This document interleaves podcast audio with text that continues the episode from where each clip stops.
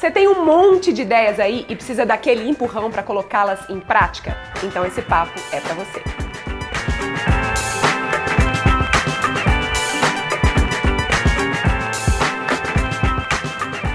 Oi, tudo bom? Eu sou Rafa Capai e esse é o Vamos Que Vamos Convida, essa série onde eu converso com gente foda que me inspira sobre assuntos que nos interessam. Desculpa, esfarrapada, você já sabe, para bater papo com gente legal, com você participando daí. Por favor, a sua primeira participação, já aquele joinha maroto pra gente saber que tá no caminho certo. E hoje eu tenho Gabi Gomes. Obrigada! Hello. Muito obrigado pelo convite. Que massa ter Adorei você aqui. aqui. A gente está ensaiando, né? Essa gravação faz um tempo. tempo. É, se apresenta para essa galera da Espaçonave. Quem é você? O que, que te trouxe até hoje? Ai, vamos lá. Eu sou o Gabriel Gomes, é a única coisa que me define hoje. É, muito difícil né, responder essa pergunta, quem é você? Mas acho que no campo mais prático, não tão filosófico, eu sou o Gabriel Gomes, trabalho com comunicação, sou apaixonado por ideias e por pessoas fazendo ideias acontecerem. Então a minha grande motivação é viver nesse universo da realização, da materialização de do campo da imaginação em, matéria, né? Ver as coisas acontecerem de fato. Já viram que vai ser bom papo, né? É, me conta um pouquinho sua história, o que que você estudou, ou mesmo o que que você fazia quando criança, o que que você... você, você eu gosto sempre de perguntar para os meus convidados aqui se eles veem uma relação direta entre quem eles eram enquanto crianças e o que eles fazem hoje. Você vê? Muito, nossa, eu tenho certeza absoluta que quem eu sou hoje é muito fruto da educação que eu tive dentro de casa. Né? Meus pais são professores de design, considero meus pais super criativos. E dentro de casa eu sempre fui muito estimulado a explorar, a desenhar, a imaginar e a, de alguma forma, ahn, potencializar uma criatividade que eu acho que toda criança tem. Então eu era aquela, aquele pestinho que ficava desenhando na parede, desenhava no lençol, é, enfim, gostava de microfone, de câmera, sabe, de aparecer assim. E essa, esse estímulo dentro de casa me fez me conectar com várias experiências criativas ao longo da vida. E quando eu fui escolher a minha faculdade, meus pais recomendaram que eu fizesse publicidade, porque eles são de design, eles falavam, ó, a autoestima do publicitário é um pouco melhor do que a autoestima do designer, então assim, principalmente no sul do Brasil, vai, faz publicidade, tem tudo a ver, e o que você precisar aprender sobre design, você aprende em casa. É mais, é, é- é mais raro, né? Porque normalmente é, olha, vai fazer direito, vai fazer Ah, medicina, vai fazer outras coisas, né? No seu caso, você já foi influenciado a buscar alguma coisa que tivesse a ver com criatividade desde o início. Desde o né? início, e eu, de certa forma, quando você tem 17, 18 anos, você não sabe como escolhe uma profissão ou como escolhe uma faculdade. Muito cedo. Eu acho que a melhor idade é pelos 22, 23 anos, já com alguma experiência profissional, onde você tem um pouco mais de clareza, onde você quer gastar a sua energia para estudar, né? Ah, por mais que eu acho que a gente nunca para de estudar, tem essas fases onde a gente, de fato, emer, emerge, emerge né? Para estudar, assim. Mas, enfim. E aí eu esco- escolhi publicidade e a minha história dentro da publicidade foi uma história bem curta, se a gente olhar para a parte tradicional da publicidade. Eu trabalhei três anos apenas em agência e logo depois comecei a empreender. Então abri um escritório de design focado em apresentações corporativas, a gente só fazia PowerPoint e Keynote para as empresas, para médias e grandes empresas. E depois veio a Shoot the Sheet, que foi uma outra iniciativa que eu ajudei a criar, lá em Porto Alegre também, onde a gente estava olhando para os problemas da cidade e tentando criar soluções diferentes, inusitadas, divertidas para aquelas questões. E sempre com uma pegada bem urbana, assim. Fala um pouquinho de algumas iniciativas que eu acho que a galera vai, vai conseguir relacionar algumas que vocês fizeram nessa época. Bom, na Shudeshi teve du- tem dois projetos que são bem icônicos assim, que eu adoro comentar, por mais que já faça bastante tempo, acho que é legal retrazer, que é o primeiro Paraíso do Golfe, né, um projeto onde a gente jogou golfe nos buracos da rua e fez um vídeo dizendo isso. Porto Alegre é o paraíso do golfe, né? Então meio que falando mal dos do problema do- dos buracos, mas ao mesmo tempo com um tom bem humorado, sem machucar ninguém, sem bater panela, sabe? Mas com uma crítica diferente. E o legal é que a prefeitura tapou todos os buracos, a gente foi convidado para dar várias palestras e tal, super interessante. E o segundo projeto, que acabou ficando mais conhecido, eu acho, no Brasil eh, do que o Paraíso do Golfo, foi o Que Ônibus Passa Aqui Esse é maravilhoso. que foi uma tentativa nossa de sinalizar os pontos de ônibus de Porto Alegre, que não tinham sinalização, né, não tinham informação das linhas, de forma colaborativa. Então a gente criou um adesivo que ônibus passa aqui, né, com uma pergunta que ônibus passa aqui, e um espaço em branco para as pessoas que pegam os ônibus naquele ponto escreverem as linhas que elas sabem que passa ali. E como o adesivo ficava disponível no nosso site, qualquer pessoa poderia baixar, imprimir em casa ou numa gráfica e colar nos pontos de ônibus mais próximos de casa, né? E aí, pronto, o projeto ganhou o Brasil inteiro, foram 30 cidades no Brasil, milhares de pessoas participando e uma, um engajamento muito legal que a gente se orgulha pra caramba, principalmente pelo fato de ter sido um projeto super simples, assim, sabe? Pra gente foi um projeto fácil de, de executar, mas que atacava um, um problema bem pontual e que muitas pessoas se identificaram e quiseram participar também. E a gente vai, a gente vai entrar nesse tema, né, de executar ideias, de fazer ideias acontecerem. Mas nesse caso é uma ação tão simples, né? De forma uhum. alguma desmerecendo o trabalho de vocês, uhum. mas se a gente for pensar do ponto de vista de execução de uma ideia, e muitas vezes a gente tem uma ideia legal e a gente fica na ideia porque a gente acha que ela vai ser muito, precisa ser muito mais complexa do que de fato ela precisa ser, né? Total. Não, eu eu tô tentando cunhar um termo que é projeto platônico, uhum. né? bem na ideia do amor platônico, né? Da paixão platônica. Eu te vi usando esse termo lá no, no evento do Gana. É, exatamente. Eu tô tentando, tá, tá, projeto platônico. Meu, isso é um projeto platônico, projeto platônico. O que, que é um projeto platônico? No campo das ideias, né? Uh, tudo é perfeito. Porque você pode chegar ao seu limite criativo da perfeição sem o desgaste da realidade. Uhum. Então, um projeto platônico é um projeto idealizado, que na sua imaginação ele pode ser perfeito, né? E a sua relação com ele é quase que de um, um amor uh, cego, né? Porque uhum. você sabe que é uma delícia ficar pensando nesse projeto, como seria legal se tudo que você pensou poderia uh, existisse e tal. Na realidade, as coisas se desgastam. Na realidade, as coisas são diferentes. Elas como qualquer relacionamento. Como qualquer relacionamento. Exatamente como o amor platônico. É. Uh, então, eu gosto da sensação de poder imaginar coisas complexas, mas eu adoro a sensação de conseguir transformar coisas complexas em coisas simples para que eu tenha o tesão de ver acontecer. Uhum. Né? Então, o projeto platônico para mim é essa definição de uma coisa que está muito complexa no campo das ideias e que na tentativa de trazer para a realidade a gente vê que precisa simplificar, adaptar, mexer um pouco, tirar as bijuterias, né? Eu digo bijuterias no sentido de essas coisinhas que a gente fica adicionando, que, que é tá só na camada externa. O coração mesmo, ele tá intacto e tá protegido. Então, é, eu gosto dessas ideias da Shudeshit, né? A gente estava falando das ideias da Shudeshit, porque elas tinham que ser baratas, elas tinham que ser simples e elas tinham que ser rápidas, porque para mim e para o Luciano e para o Giovanni naquela época, elas tinham que caber no nosso bolso, elas tinham que caber no nosso tempo e elas tinham que caber na nossa vontade de criar, né? No nosso tempo de tempo livre, assim. Você fala no seu TEDx é, lá no Sul, né? Acho. Depende, eu fiz dois. Ah, é. então. É um que você fala sobre, sobre a era dos fazedores ah, e, e uhum. você fala é, que é, a gente está nessa era dos fazedores e eu fico me perguntando, é uma, uma, pergunta que eu me faço, porque eu falo bastante desses conceitos com os meus alunos e eu fico me perguntando por que, que você acha, é, pensando aí do ponto de vista de eras e de mudança de eras, por que, que a gente ainda é tão apegado à perfeição dos projetos, né? Como é que a, por que, que a gente não consegue abrir mão disso que é perfeito para começar a fazer alguma coisa? Uhum. Bom, essa pergunta eu nunca tinha, nunca ninguém tinha me feito, mas assim respondendo de bate pronto, eu imagino duas duas questões. Primeiro, a nossa capacidade imaginativa mesmo, sabe? É, felizmente a nossa espécie tem essa capacidade linda de criar coisas num campo que não é material. Uhum. E isso é apaixonante para nós mesmos. Né? Então, a tendência é que todo ser humano ele tem, tente criar coisas mais complexas do que uh, a necessidade. O Osho mesmo, eu nem sei se é legal falar hoje em dia do Osho, porque depois do Wild Wild Country é, ele tem uma... Algumas pessoas, nossa, mas ele era maluco e tal. Mas antes disso eu já tinha lido várias coisas, inclusive um livro chamado O Livro do Ego. O Livro do Ego. E no Livro do Ego, uma das primeiras frases é: a simplicidade ela não é glamurosa. Né? Ninguém busca uma vida simples, no sentido de com poucas coisas, com é, morando perto do trabalho, comendo coisas mais simples em termos de, de é, refino gourmetizado e tal. Então a simplicidade ela não é glamurosa.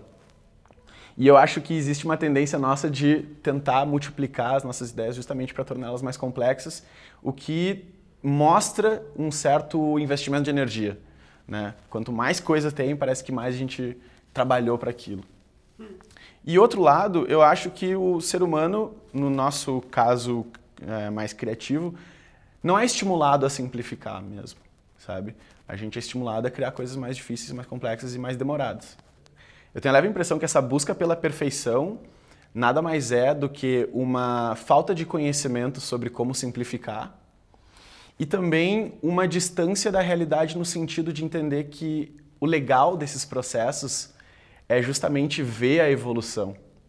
Então, eu não tenho tesão nenhum de lançar um projeto perfeito. Eu tenho tesão de lançar um projeto mais ou menos e deixando perfeito, aprendendo no caminho, ouvindo feedback, mexendo, mudando. Acho que isso é legal, né? Uhum. Lançar perfeito, tá aí. E aí? Acontece o quê? Uhum. Então, eu acho que é mais ou menos por aí, assim. Legal. Cê, cê, nesse mesmo TED você fala também né, que o mundo se divide entre as pessoas que reclamam e as pessoas que fazem. A gente tem, eu, eu imagino, é, pelo, pelo conhecimento que eu tenho da nossa audiência da, da Espaçonave e né, pesquisando esse universo dessas mentes criativas, que essa é uma das enormes dores que a gente tem. Não conseguir colocar as coisas em prática, né? Ter muitas ideias uhum. e não necessariamente executar essas ideias. Uhum. Como é que a gente sai de um grupo, que é os que reclamam ou os que estão só observando e que tem um monte de ideias e, e, e coloca o dedo, ah, mas não está tão legal, isso não foi tão bom, pular para o outro, que é o outro. Não, eu vou começar a fazer com o que eu dou conta. Como é que, como é que você vê na sua prática, com as pessoas que você acompanha, as pessoas fazendo esse leap, esse salto? O salto, bom, eu escrevi um livro, né, o 333 páginas para tirar um para tirar o seu projeto papel, junto com o Daniel Larusso e com o Luciano Braga, uhum. inclusive dois super amigos e pessoas que me inspiram muito. Se você não viu, tem inclusive VQV Convida com o Larusso e com a Maripelli aqui. Exatamente. Tá, né? tá linkado em algum lugar aqui. Uh, e a gente acabou conversando bastante sobre esse, esse pulo, né? Uh, pessoas não só que reclamam uh, sobre questões pontuais, mas que gostariam de fazer alguma coisa, Sim. mas também pessoas que têm muitas ideias e não conseguem dar esse pulo para de fato materializar elas. E eu vejo que tem uma questão que é muito importante, que o Murilo Gun fala sobre leitura, que é o que você precisa fazer para ler mais, é escolher livros fodas. Uhum. Eu acho que a parte de execução de ideias é mais ou menos parecida. Você tem que escolher uma ideia que te apaixone, sabe? Como muitas das pessoas estão conectadas a trabalhos que não necessariamente preenchem elas criativamente, em termos de paixão, em termos de tesão, em termos de sentido de vida, existe um lugar paralelo à nossa vida que é os projetos paralelos. Uhum. E eu acho que o melhor lugar para começar é projeto paralelo, uhum. onde você tem a sua segurança de vida, você tem o seu salário, você tem suas contas que são pagas com uma grana que está certa, mas tem um ambiente do nosso tempo, tem um lugar do nosso tempo que eu gosto de imaginar que ele pode ser melhor aproveitado quando existe essa ansiedade. Uhum. Nem todo mundo tem essa ansiedade, mas quem tem, Sim. olhar para o tempo livre e falar: Meu, e se eu fizer aquele negócio que eu sempre quis fazer? Só que não adianta só pensar nisso, eu acho que tem que ter uma ideia que de fato te chame. E essa ideia tem que estar conectada com alguma paixão sua, alguma vontade sua de ver alguma coisa nova no mundo. Seja um blog, seja um Instagram sobre culinária, seja escrever roteiro para filme, seja ir para rua fotografar gente estranha, seja lá o que for. Todo mundo tem alguma coisa que chama, né? Eu acho que o pulo do reclamar para o fazer tá em encontrar isso, né? Tá em olhar para a sensibilidade desses projetos, falar, puta, meu, me conecto com isso. As pessoas, elas, eu, eu percebo que elas colocam muita pressão numa ideia, né? Porque tem que ser uma ideia para a vida, eu tenho que ficar casado com essa ideia pro resto da vida, tem que ser a ideia ideal, ela já tem que vir perfeita, as pessoas não se dão ao trabalho do processo, né? Do processo. É, que é, é, é, um namoro, né? Um projeto paralelo é um namoro, ele não precisa virar casamento uhum. se você não quiser. Tira, tira o peso, né? Uhum. Eu, quando converso com pessoas sobre projetos paralelos, a primeira coisa que eu falo é: isso é um projeto. Início, meio e fim como que ele vai terminar. Porque pensar como vai terminar ajuda a iniciar. Porque alinha as expectativas. Né? E a expectativa é a mãe da merda. Quando você começa um projeto sem data de término, você começa a imaginar que daqui 10 anos talvez você esteja fazendo isso. Uhum. Foi o que eu fiz no canal lá do YouTube. Eu falei, meu, são 20 episódios, é, vou aprender, espero que seja super legal, vou fazer. Se tiver 10 visualizações por vídeo, maravilha. Se tiver 10 mil, maravilha. Mas o legal é fazer, eu quero fazer para ver o que, que acontece. E explorar, e experimentar nesse sentido.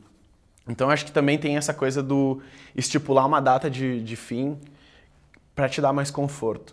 Porque assim, uh, fazer faz com que você fique mais confortável para o próximo fazer. Uhum. E você vai entendendo como é que a coisa funciona até que isso vira o seu modus operandi, né? Uhum. Você sabe que pode testar, que pode ser menor, que pode ser mais simples, que pode ser mais barato, que pode estar feio, que pode estar mais ou menos. Porque no último tava mais ou menos e funcionou, tava meio feio e funcionou, tava meio barato e funcionou, né?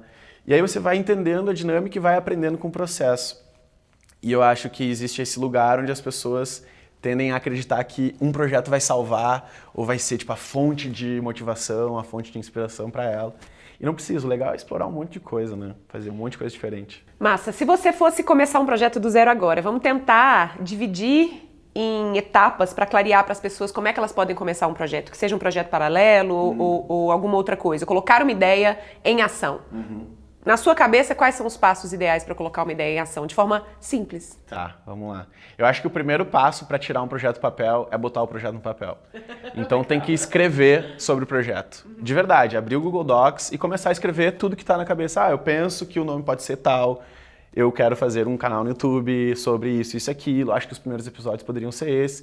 Não tem, não tem framework, não tem tipo perguntas para responder, é só tirar. Download. É, fazer o download e falar, ih, imprimi, tá aqui, primeiro rascunho do, da minha ideia de projeto. Beleza, botei no papel. Depois, eu acho que é encontrar uma forma de falar sobre o projeto e sair falando para o máximo de pessoas possível. Eu meio que acredito que quanto mais você fala, maior a probabilidade de acontecer. Uhum. Né? Porque Mas tem começa... gente que acha o contrário, né? Tem gente que acha é. o contrário. Nossa, vão roubar minha ideia, vão acabar copiando, vão, enfim. Eu acho que as pessoas vão botar mau olho e aí vai, tipo, não vai acontecer. Eu pode ser que isso aconteça, porque as energias, né, a gente nunca sabe, mas eu tendo a acreditar que a energia sempre é positiva. Então, quando eu falo, meu, tô pensando em fazer isso, acho que vai ser legal e tal, não sei o quê, o que, que tu acha? Né? Onde, é que você melhor... Onde é que você melhoraria? O que, que você acha desse conceito? Faz sentido? Não faz sentido? E se fosse outra coisa? Então eu fico provocando para pegar feedback. Então acho que o segundo, a segunda etapa é isso. Você cutuca. Fico cutucando e adaptando sempre que tem uma informação nova. Puta, não tinha pensado nisso, né? Porque a gente não consegue pensar Sim. em tudo. Uh, então tem isso, é botar no papel, conseguir explicar para falar com mais pessoas. E repara que até agora não tem nada perfeito, né? Uhum.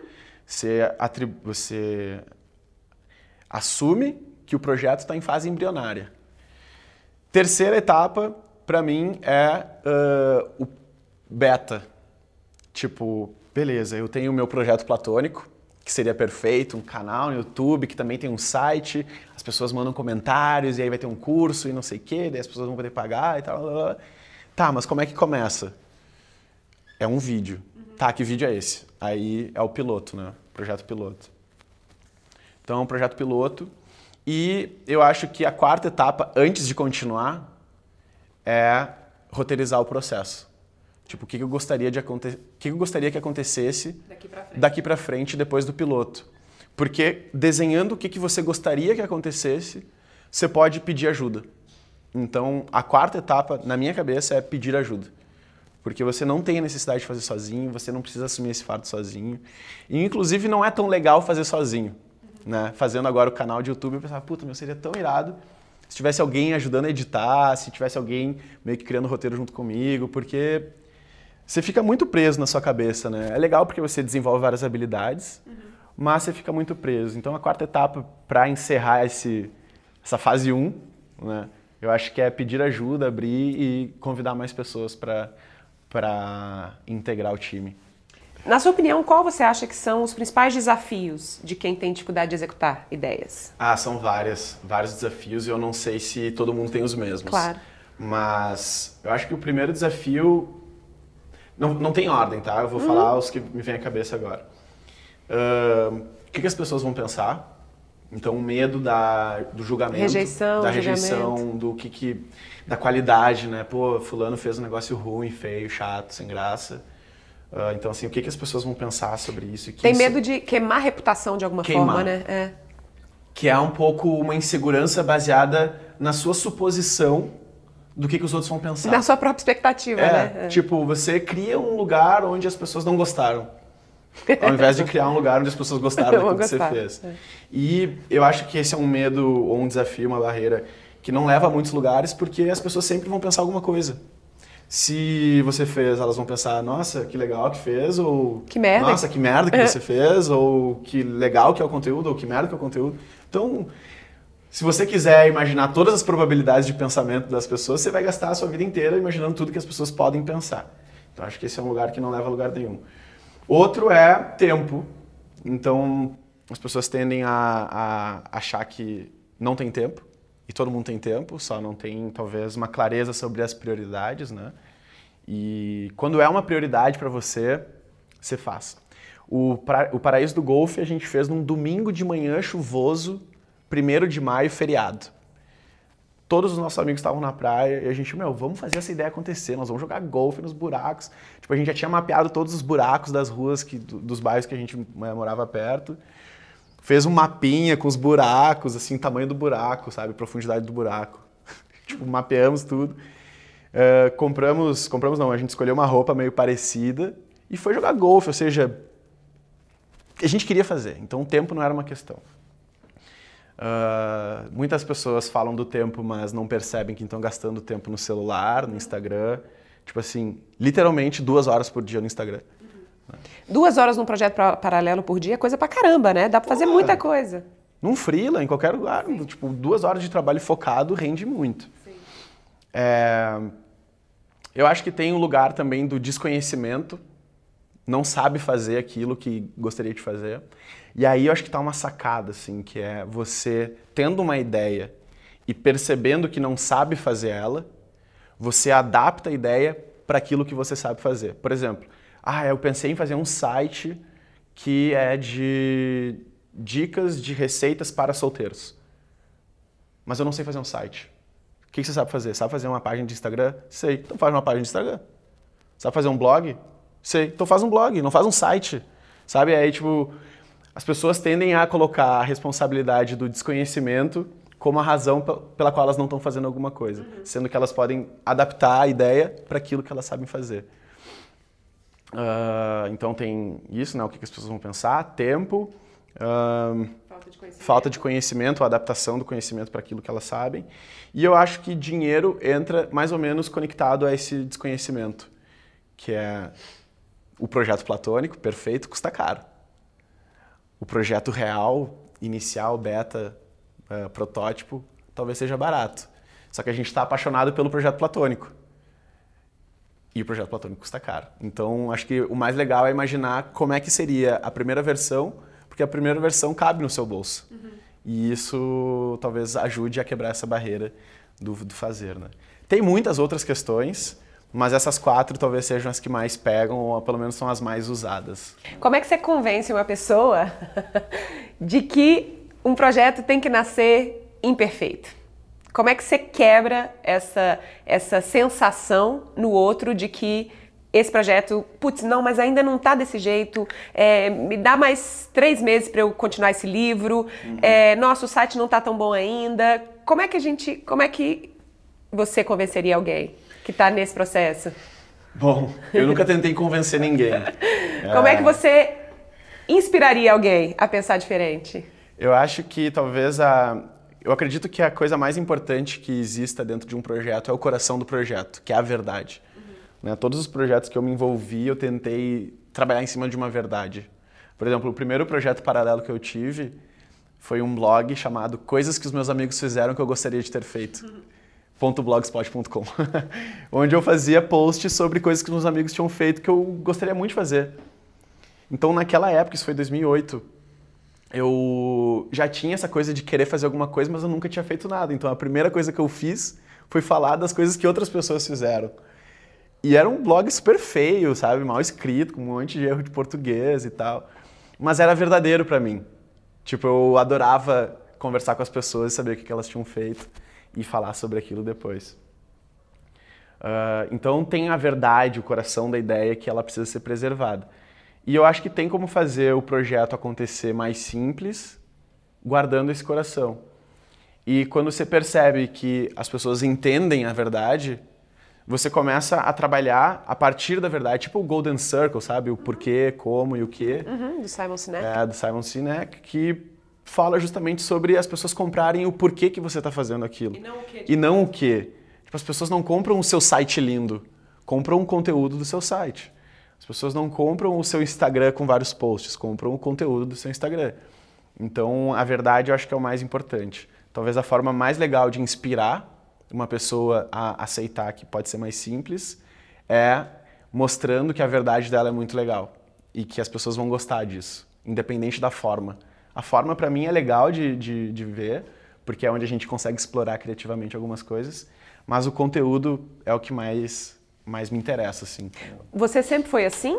Ou você já relutou em colocar coisas no mundo porque elas, você acreditava que elas tinham que ir perfeitas? Ah, eu sempre fui assim, eu acho.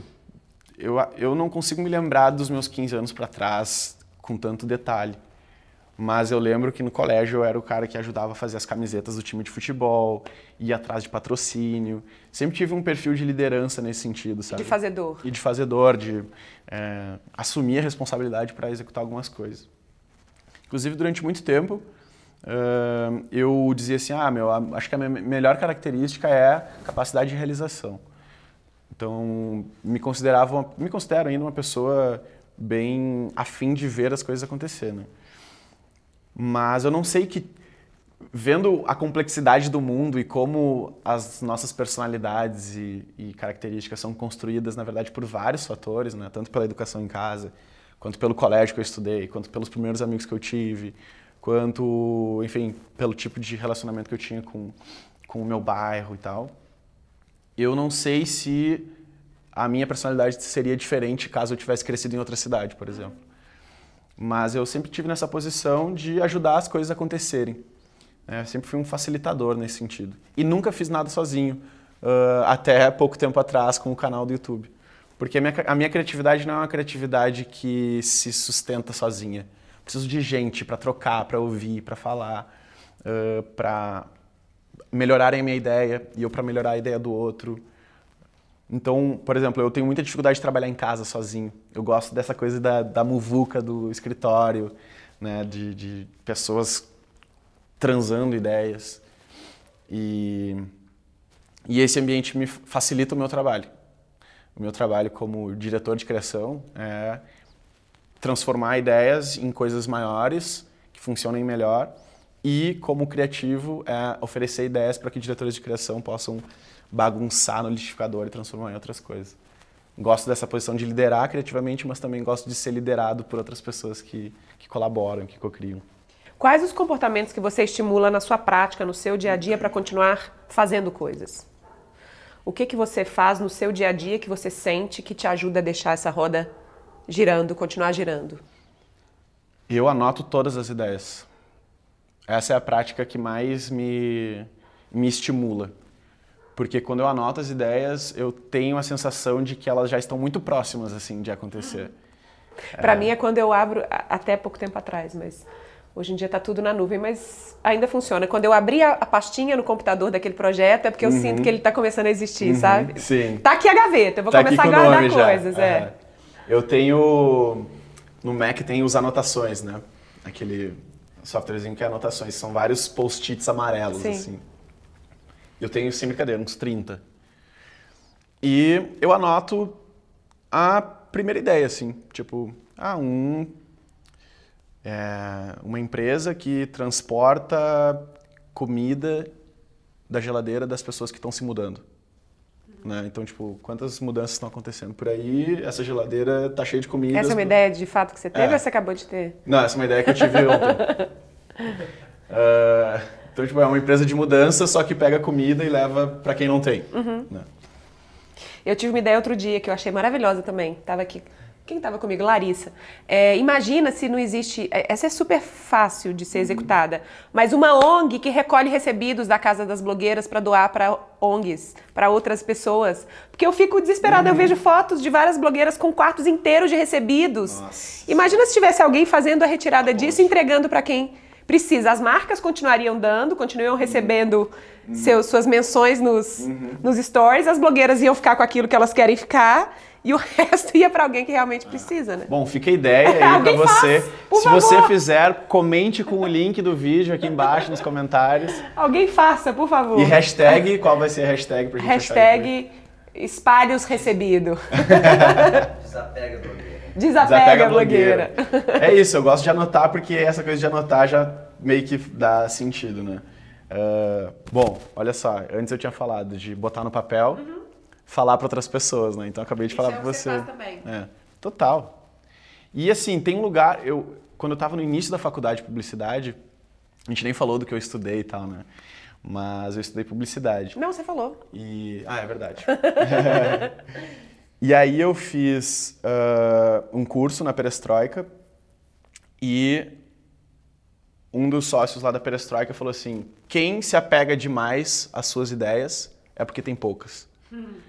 E aí eu falei, ixi, Maria, tem vezes que eu fico muito apegado às minhas ideias é porque eu tô tendo poucas. E no universo da publicidade, principalmente dentro da área de criação de agência publicitária, a gente lida com a frustração muito. é, lidar com a frustração é boa parte do nosso tempo. Né? 95 99% das nossas ideias são reprovadas. Uma por- 1% é aprovada. E isso faz com que a gente desapegue das nossas ideias. A gente sabe que somos apenas um canal para materializar alguma ideia. Então, assim, eu gosto de falar porque eu não tenho medo de que alguém vai roubar, porque eu sei que talvez depois de amanhã, daqui um mês, daqui um ano, vai vir outra ideia que eu vou me apaixonar igual. Então, eu gosto dessa, dessa relação de desapego com as ideias e que se alguém roubar e fizer, maravilha, meu, que bom. Tava louco para que alguém fizesse isso e eu não ia ter tempo. Eh, então, tem isso. E eu acho que tem uma outra, tem uma outra coisa que também é, agora falando da perestroika eu me lembrei. Teve um caso que foi com um cara chamado Marcos Tesser, inclusive ele nem sabe dessa história, mas é uma história bem legal. Uh, teve um tema que a gente tinha que fazer para estimular a criatividade, essa quantidade de ideias e se desapegar das ideias, que foi encontrar 200 significados para a sigla FIFA. O tema era esse: crie 200 significados para a sigla FIFA. Aí você pode criar 200 significados, né? Fundação Internacional dos Faladores Anônimos. É, é, fundação intraestadual, sabe? Você vai criando os significados. E eu, pilhadaço, cheguei em casa e comecei a fazer as 200 significados para a sigla FIFA. E cheguei nos 200. E me achei o máximo. Nossa, velho, foi muito difícil conseguir fazer 200 ideias do que, que significa FIFA. Na aula seguinte, cheguei com as, sei lá, três, quatro folhas escritas, entreguei e achei que eu ia ser recompensado publicamente por ter feito 200, mas todo mundo tinha feito 200. Só que o tema que se destacou foi do Marcos Tesser, que ele pegou e não só criou 200 significados para a sigla FIFA, mas ele encaixou um FIFA depois do outro e criou uma história. Uau. E aí quando o professor falou, eu falei assim, filho da mãe, meu cara é genial. que foda essa ideia, sabe? Foi quando eu aprendi que sempre que você achar que tá fazendo a coisa certa, tem alguém que tá fazendo a coisa certa e um pouco mais, sabe? E é isso, acho que é criativamente, acho que é legal pensar nisso também. Que é não se apegar às ideias e explorar o campo das, das dos experimentos, né? Ninguém disse que não podia conectar um FIFA depois do outro. Ele foi lá, conectou e chegou num resultado muito novo. E eu gosto desse, dessa coisa de gerar muitas alternativas, porque dentro dessas alternativas tem uma que Tem vai uma ser muito bom. legal. É o muito fotógrafo digital que tem Um banco enorme. um né? monte de fotos e ele vai escolher poucas ali, né? É, a gente, quando a gente fala de- dessa história de, de simplificar os projetos, né? Aquela a, a frase é, tá até ali, inclusive, feito. é, pega o quadrinho aí. pra melhor que perfeito. É, feito é melhor que perfeito. Você consegue? E feito é melhor que perfeito, né? O feito é que é melhor mesmo. E aí as pessoas acham que a gente está falando sobre desleixo. É, não. E não é desleixo. Agora a sua fala me deixa mais claro ainda que a gente. é, eu não tinha sacado essa parte. Não é fazer mal feito, é fazer simples, né? Queria que você falasse um pouco sobre isso, assim. Feito é melhor que perfeito Eu acho que é justamente sobre ah, uma frase que o Larusso falou, que foi: Eu não gosto de fazer, eu gosto de ter feito. Que é olhar para trás e ver o que você fez. E nesse sentido, óbvio que é uma coincidência linguística, né? feito é melhor que perfeito, mas também é uma coincidência em termos de comportamento das pessoas. A gente, como tende a buscar a perfeição, muitas vezes não faz. E criativamente eu acho que o legal é fazer. Então, o convite dessa frase para mim é: pensa em fazer e depois pensa em deixar perfeito. Não pensa em deixar perfeito Já. correndo o risco de não fazer, sabe? E eu não sei vocês, mas pô, a quantidade de pessoas que eu conheço que nem não necessariamente são amigos, mas as pessoas que eu conheço que deixaram de fazer em busca da perfeição é alta.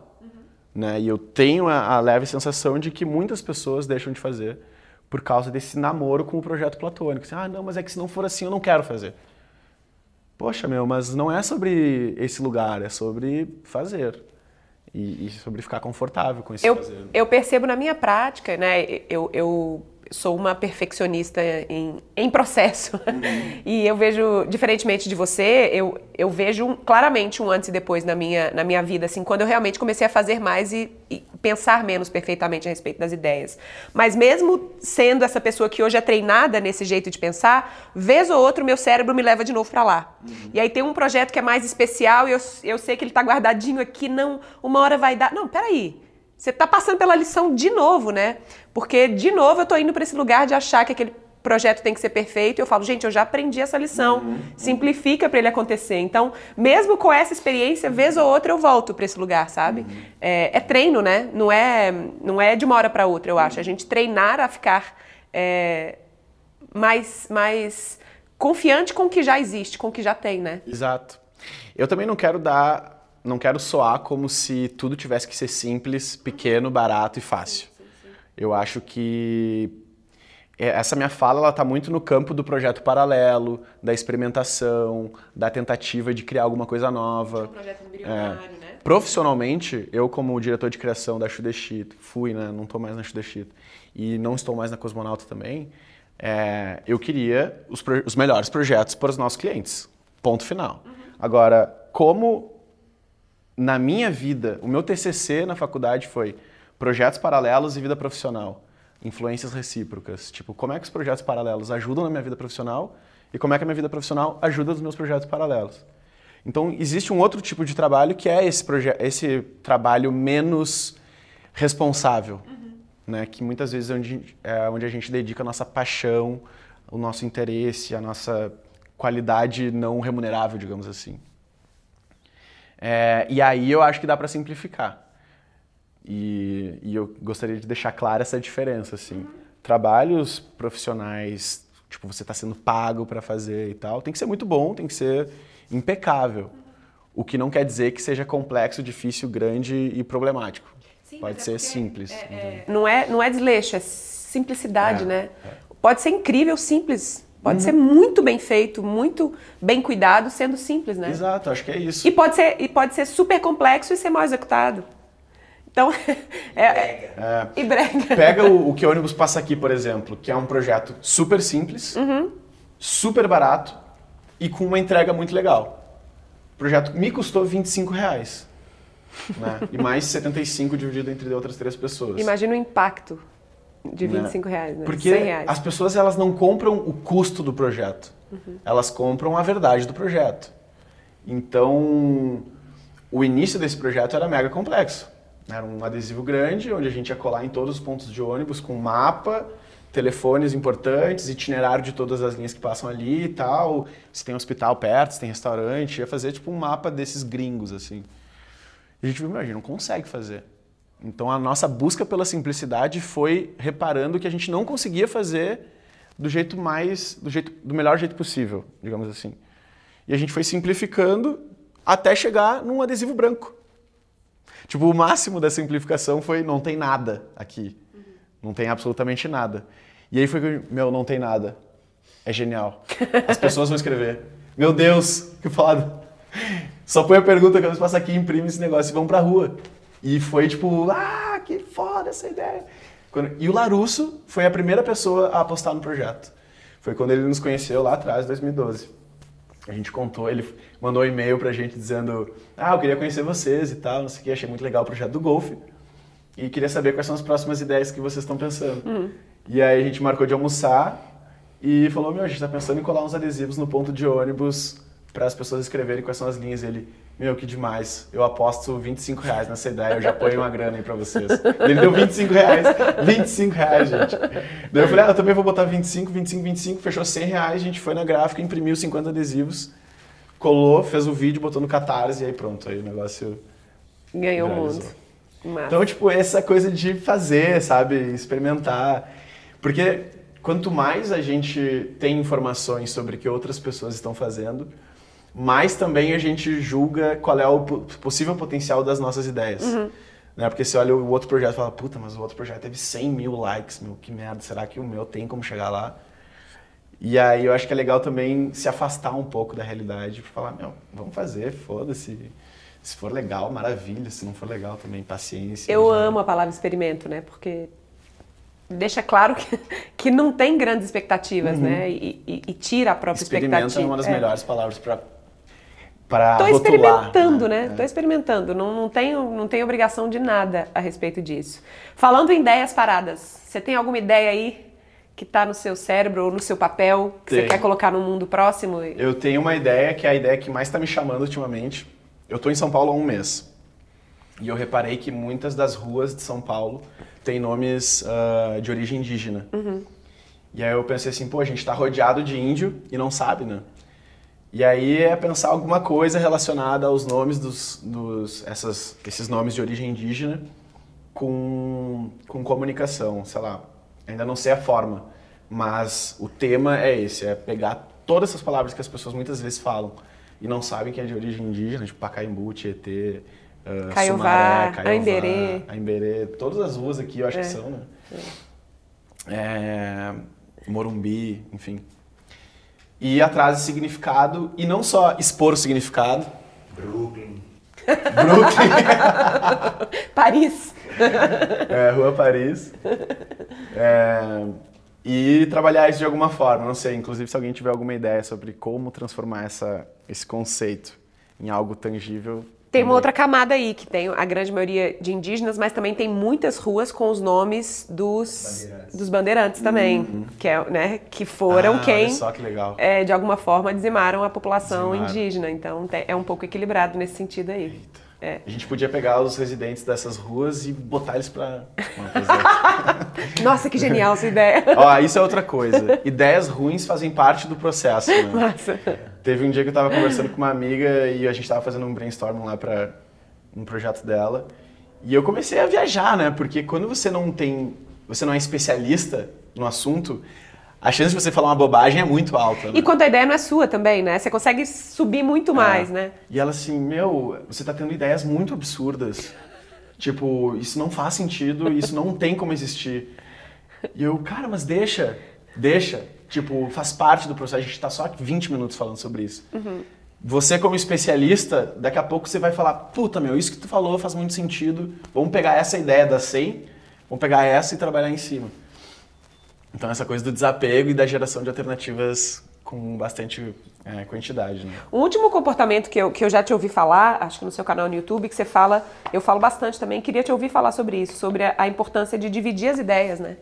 É, que a gente também vê essa ideia perfeita, essa ideia, esse namoro platônico aí com essa ideia, e aí a gente acha que tem que fazer tudo de uma vez só, né? E não tem. Uhum. É, a pior tarefa para você tentar executar hoje é terminar o projeto. Né? A tarefa, assim, terminar o projeto. É muito difícil dar check nessa tarefa porque não chega nunca. Não chega nunca. Então, dentro da tarefa terminar o projeto, tem outras 100 tarefas. E o convite que eu faço para as pessoas é: se você tivesse que dividir a grande tarefa de terminar o projeto em 100 tarefas, que tarefas seriam? Das mais fáceis para as mais difíceis. Tipo, acostumar o cérebro a ver o projeto ganhando tração, executando as coisas mais simples e mais fáceis, porque de fato o começo pode ser simples e fácil. Se você acelera, você consegue uma aceleração no início e vai gerando mais confiança pra você continuar, né? Exato. Quase um momentum mesmo. e criar ritmo de trabalho. Você tem que ter uma sensação de trabalho com as suas ideias. Então, quebrar uma macro tarefa em micro tarefas ajuda a abastecer o seu cérebro de hormônios responsáveis pelo prazer. E você tem que ter, tem que ter prazer fazendo isso. E tem, porque a gente está com, competindo com um outro prazer enorme, que é os likes que é do Instagram. desenhado para te manter ali.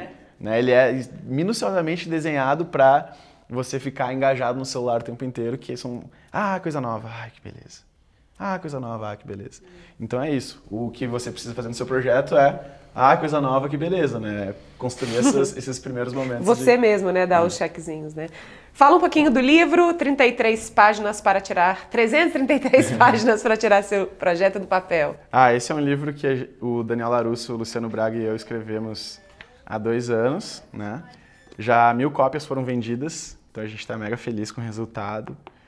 Legal porque foi um livro financiado coletivamente, então 358 pessoas pagaram para ver esse projeto acontecer e os nomes delas estão aqui embaixo, né?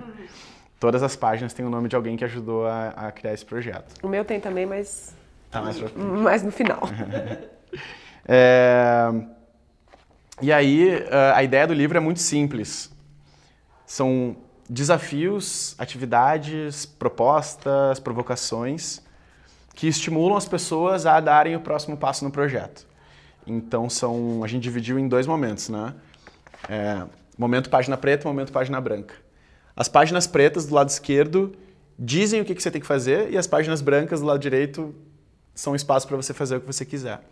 E aí são desde atividades mais intelectuais, filosóficas, do tipo qual é o seu propósito, até coisas mais manuais e de fato práticas como descreva sua ideia sem usar palavras só com desenhos, uhum. né? Ou como você explicaria seu projeto para uma criança de 5 anos. Uhum. Que são coisas que são que são é, atividades que ajudam no processo de entender melhor o seu projeto.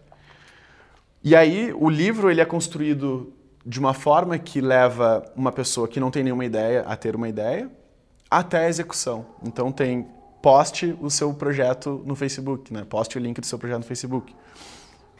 Registre os primeiros aprendizados depois de subir o seu projeto online. Uh, então, assim, é um livro que a gente adorou fazer, um livro que foi escrito à distância, porque a o, seis mãos. A seis mãos, porque o, o Luciano Braga mora em Porto Alegre, o Daniel Larusso em Floripa e eu, na época, estava morando no Rio de Janeiro. E então a gente fez ele por WhatsApp, praticamente. Uhum. Né? Nos encontramos duas vezes para para executar esse livro. A primeira vez foi em Porto Alegre para gravar o vídeo do Catarse, pedir dinheiro para a galera é, ajudar a fazer, para financiar o livro. E a segunda vez foi em Floripa, quando a gente já tinha as 333 páginas, todas em post-its. E a gente foi organizando, tipo, tá, essa é a primeira, essa é a segunda, essa é a terceira fez o mapa das 33 páginas, 333 páginas em post-its antes de ir layoutar, né? Antes de fazer a arte do livro. E onde compra? Hoje, esse livro não se compra porque as cópias todas estão acabaram? esgotadas. É. Talvez no site do Luciano Braga, que é lucianobraga.cc, se não me engano. Tá. Mas a gente está em conversas com uma editora que está a fim de fazer mais cópias uhum. e distribuir no Brasil inteiro, em todas as livrarias, para as pessoas comprarem online. Então é legal acompanhar você, né? Acompanhar suas, onde que a galera te encontra. Bom, as pessoas podem me encontrar no Instagram, Gabi Gomes, G-A-B Gomes, underline, ou no meu site, gabigomes.com, onde tem lá redes e projetos tudo mais. Mas o legal desse livro é um livro que está disponível online. Ele está é disponível gratuitamente online. E. Uh, Qual o endereço? Ele está no gabigomes.com. Ah, legal. Tá, dá botar o link ali embaixo depois. É, e é um livro que é para fazer. Tanto que quando as pessoas pedem dedicatório, eu falo Faça! Uh, esse não é um livro para ler, esse é um livro para fazer, hum. sabe? Eu não quero receber feedback de que o livro está bonito. Eu quero receber o feedback de que você Sua fez ideia foi pro coisa. mundo. Então, assim, é uma provocação mesmo. Acho que é um livro que ele foi desenhado para isso, para ajudar as pessoas a avançarem nos seus projetos. É um livro onde as pessoas podem pegar como livro de cabeceira, abrir numa página e ficar filosofando sobre aquela pergunta. Mas também é para você tentar, tipo, de cabo a rabo da vida, assim, a sua, a sua ideia. E o mais legal é que ele, as pessoas podem entrar em qualquer parte do livro. Uhum. Se você já está com um projeto mais avançado, talvez vá para o meio do livro, para o final do livro. Se você está com uma ideia bem inicial, bem embrionária, pega as primeiras páginas e aproveita os desafios que estão ali. Mas alguma última coisa que você queira falar? Um jabá final? Alguma coisa que a gente não falou? Ah, eu queria deixar uma frase que é a minha, minha frase mantra, né? Minha frase uh, que eu gosto de lembrar e relembrar porque ajuda a tirar a gente da inércia, que é faça coisas interessantes, que coisas interessantes acontecerão com você. Uhum. Então esse todo esse papo sobre fazer, eu acho que é muito sobre isso, né? É buscar sobreviver, né? é sobreviver, é sobre buscar a felicidade através das coisas que a gente faz, uhum. né? Buscar coisas interessantes que nos deixam felizes, nos realizam e que de alguma forma desencadeiam a reação de que desencadeia uma reação que levam coisas interessantes a voltar pra gente, né? Tudo que a gente faz, faz a gente de novo.